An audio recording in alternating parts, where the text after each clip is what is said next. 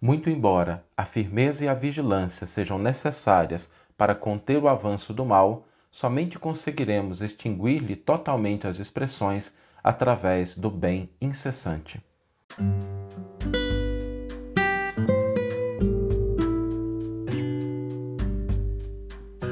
Você está ouvindo o podcast O Evangelho por Emmanuel, um podcast dedicado à interpretação e ao estudo da Boa Nova de Jesus através da contribuição do benfeitor Emmanuel.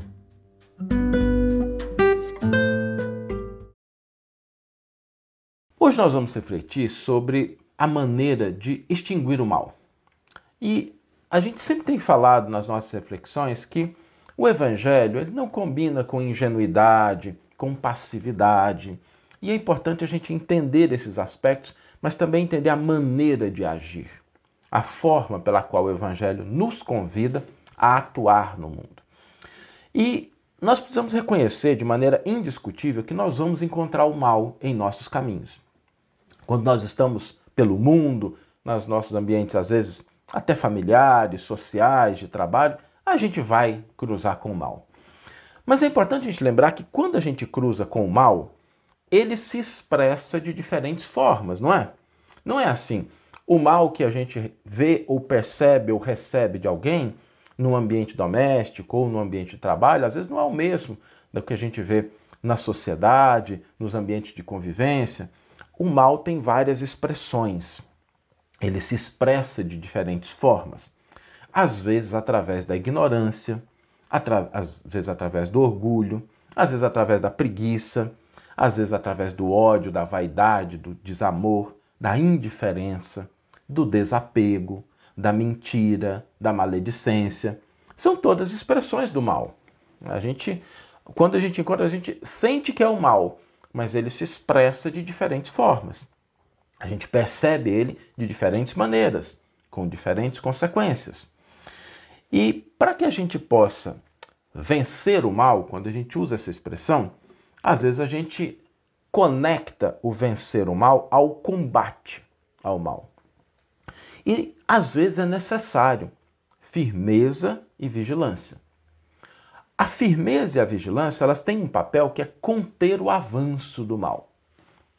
Na maioria das vezes, o que a gente consegue com firmeza, com vigilância, é conter o avanço do mal mas a gente não consegue extinguir-lhe as manifestações de maneira definitiva, empregando somente a firmeza e a vigilância. Não é suficiente. E muitas vezes, quando a gente erra na dose, a gente permite que o mal que existe fora de nós adentre o nosso coração. Porque às vezes a gente, na hora de combater a violência, a gente vai com agressividade. E aí junta violência com violência, é simplesmente mais mal, porque é mais do mesmo veneno. Às vezes, a gente vai combater o mal com atitudes muito agressivas, com atitudes muito incisivas, perseguindo, e a gente só fomenta mais o mal. E às vezes a gente faz isso, não estou aqui, a gente fala, né, é, é, a constatação. Quantas vezes a gente, quando uma pessoa está dentro de casa, já não aconteceu isso com vocês? Às vezes a pessoa está dentro de casa, é uma pessoa complicada. E ela começa a falar alguma coisa e a gente começa a se irritar, se desequilibrar, e de repente tem dois desequilibrados, dois nervosos dentro de casa, gritando, combatendo, falando mal um do outro. So, é o que, que acontece nessas situações? Na hora de combater o mal, a gente, na verdade, simplesmente amplificou a sua expressão deixando que ele tomasse conta do nosso coração, da nossa mente, e a gente acaba simplesmente aumentando. Por isso, firmeza e vigilância são importantes, mas não são suficientes, e a gente tem que tomar muito cuidado, porque às vezes a gente permite que esse mal que a gente está vendo no outro, o desequilíbrio do outro, o problema do outro, ele se expresse através de nós, às vezes de uma maneira diferente. Às vezes a gente encontra uma pessoa que está assim meio preguiçosa e a gente vai combater a preguiça com a agressividade, com a incisividade. Aí junta dois maus, né? A preguiça e a raiva, né? a cólera, a, às vezes até a violência, a agressividade. Então só aumentou o mal. Por isso é importante a gente tomar cuidado com o exercício desse combate ao mal, porque às vezes a gente acha que está combatendo o mal e nós estamos simplesmente dando ensejo a que ele se manifeste, às vezes de uma maneira diferente, através das nossas ações, pensamentos e sentimentos. Então vamos pensar o seguinte: tá bom, vamos olhar para a natureza e vamos pensar como é que a natureza combate o mal.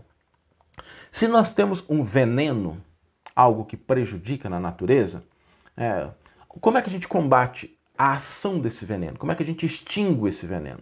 Através de um antídoto. Não é assim? Quando a gente tem um veneno, combater esse veneno e seus efeitos é feito através de um antídoto. E o antídoto para o mal é o bem. Só que aí tem um detalhe que eu gostaria de aprofundar de uma maneira mais sabe, detalhada hoje. Porque se existem várias expressões do mal, existem várias expressões do bem. O bem não pode ser ingênuo, o bem não pode ser monocromático, o bem não pode ser monocórdio, não pode ser uma coisa só. O bem, para ser efetivo, ele precisa entender a expressão do mal que está diante do nós, de nós e desenvolver o antídoto adequado àquela expressão. O bem se expressar daquela maneira. Por quê? A gente estava falando da preguiça, né? Como é que a gente extingue a preguiça de fato? Com o exemplo de trabalho. Como é que a gente extingue a ignorância? Com a educação, com a exemplificação. Como é que a gente extingue a calúnia? Com a verdade. Como é que a gente extingue a indiferença? Com a empatia. E quando nós começamos a perceber isso, a gente começa a entender por que muitas vezes apesar da nossa intenção, da nossa boa vontade de praticar o bem no intuito de extinguir o mal, as nossas ações não são efetivas. Porque se nós estamos diante do mal que se expressa através da preguiça ou da ignorância, não adianta a gente utilizar exclusivamente a empatia. Nós precisamos utilizar a verdade pacífica e o exemplo de trabalho. O bem possui muitas expressões e ele só será verdadeiramente efetivo na extinção do mal se ele se ajustar àquela expressão com a qual a gente está lidando. E é por isso que muitas vezes é difícil a gente entender, porque às vezes a gente pensa assim: não, mas eu estou fazendo bem para o fulano.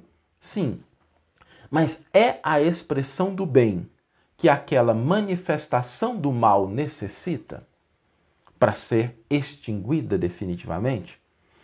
Por isso, quando a gente está diante do processo de extinguir o mal, a gente tem que desenvolver a química do bem, os elementos do bem, conjugando amor e sabedoria, manifestando diferentes expressões para que a gente possa ser efetivo no combate ao mal. Nós devemos conjugar discernimento, clareza, observação, amor, dedicação, trabalho, mas isso tudo tem que ser composto.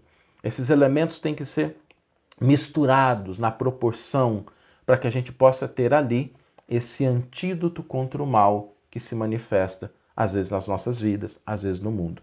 É por essa razão que muitas vezes nós até temos a intenção Sabemos que o bem é o antídoto, mas na hora de expressá-lo, a gente não consegue equacionar.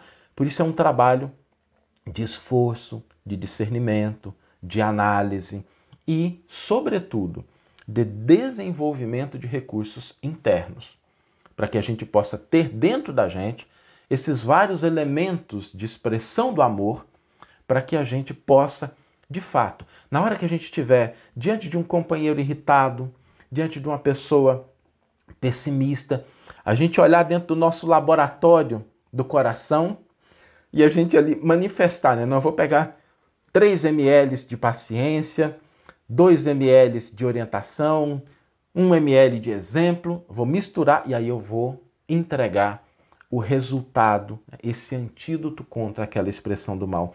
É preciso que a gente tenha esse equilíbrio, essa forma de entender que a única maneira de extinguir o mal verdadeiramente é com as expressões do bem que se ajustam àquelas manifestações do mal. Vamos ler agora a íntegra do versículo e do comentário que inspiraram a nossa reflexão da manhã de hoje. O versículo está na carta de Paulo aos Romanos, capítulo 12, versículo 21. Me permitam só um comentário. Nessa carta é uma carta extraordinária. É a primeira carta de Paulo colocada ali na sequência do Novo Testamento, não porque ela tenha sido a primeira a ser escrita, mas porque o conteúdo dela, ela é uma das maiores cartas de Paulo. Ela não é maior somente de 2 Coríntios. 2 Coríntios tem uma quantidade maior de versículos, mas pouquinha coisa ali. Mas se a gente for olhar em termos de densidade, essa é uma das cartas mais importantes de Paulo, porque foi escrita para uma comunidade que ele não fundou, ele não fundou a comunidade de Roma, ele não conhece a comunidade de Roma, ele está mandando uma carta que vai chegar lá antes da sua visita àquela comunidade, ele está planejando ir para Roma. Então ali ele coloca muita coisa, sabe? Ele e os companheiros colocam muita coisa do que ele sente, do que ele sabe do Evangelho. É uma carta muito bonita, muito bonita, né? Vale a pena ser conhecida. E nessa carta, no capítulo 12, versículo 21, Paulo diz com muita sabedoria: Não te deixes vencer pelo mal, mas vence o mal com o bem. E essa primeira parte, né, que ele não te deixe vencer pelo mal, é exatamente aquilo que a gente estava falando. Porque às vezes a gente, diante da irritação, a gente deixa que a irritação tome conta da gente. E esse é o pior, a pior maneira de perder para o mal, né? deixar que ele ocupe o espaço do nosso coração. Emmanuel intitula o seu comentário a esse versículo Vencer o Mal. Comumente, empregamos a expressão guerrear o mal como se bastassem nossas atitudes mais fortes para exterminá-lo e vencê-lo. Sem dúvida, semelhante conceituação não é de todo imprópria, porque em muitas circunstâncias, para limitá-lo, não podemos dispensar a vigilância e a firmeza. Ainda assim, muitas vezes, zurzindo-lhe as manifestações com violência, criamos outros males a se expressarem através de feridas que apenas o bálsamo do tempo consegue cicatrizar. O apóstolo, contudo, é claro na fórmula precisa ao verdadeiro triunfo. Não te deixes vencer pelo mal, mas vence o mal com o bem. Perseguir quase sempre é fomentar. O melhor processo de extinguir a calúnia e a maledicência é confiar nosso próprio verbo à desculpa e à bondade. O recurso mais eficiente contra a preguiça é o nosso exemplo firme no trabalho constante. O meio mais seguro de reajustar aqueles que desajudam ao próximo é ajudar incessantemente. O remédio contra a maldição é a bênção. Os antídotos para o veneno da injúria são a paz do silêncio e o socorro da prece. Por isso mesmo Jesus ensinou: Amai os vossos inimigos, bendizei os que vos maldizem, orai por aqueles que vos maltratam e caluniam, perdoai setenta vezes sete, ofertai amor aos que vos odeiam. Podemos, pois, muitas vezes combater o mal para circunscrever-lhe a órbita de ação, mas a única maneira de alcançar a perfeita vitória sobre ele será sempre a nossa perfeita consagra consagração ao bem irrestrito. Que você tenha uma excelente manhã, uma excelente tarde ou uma excelente noite e que possamos nos encontrar no próximo episódio. Um grande abraço e até lá!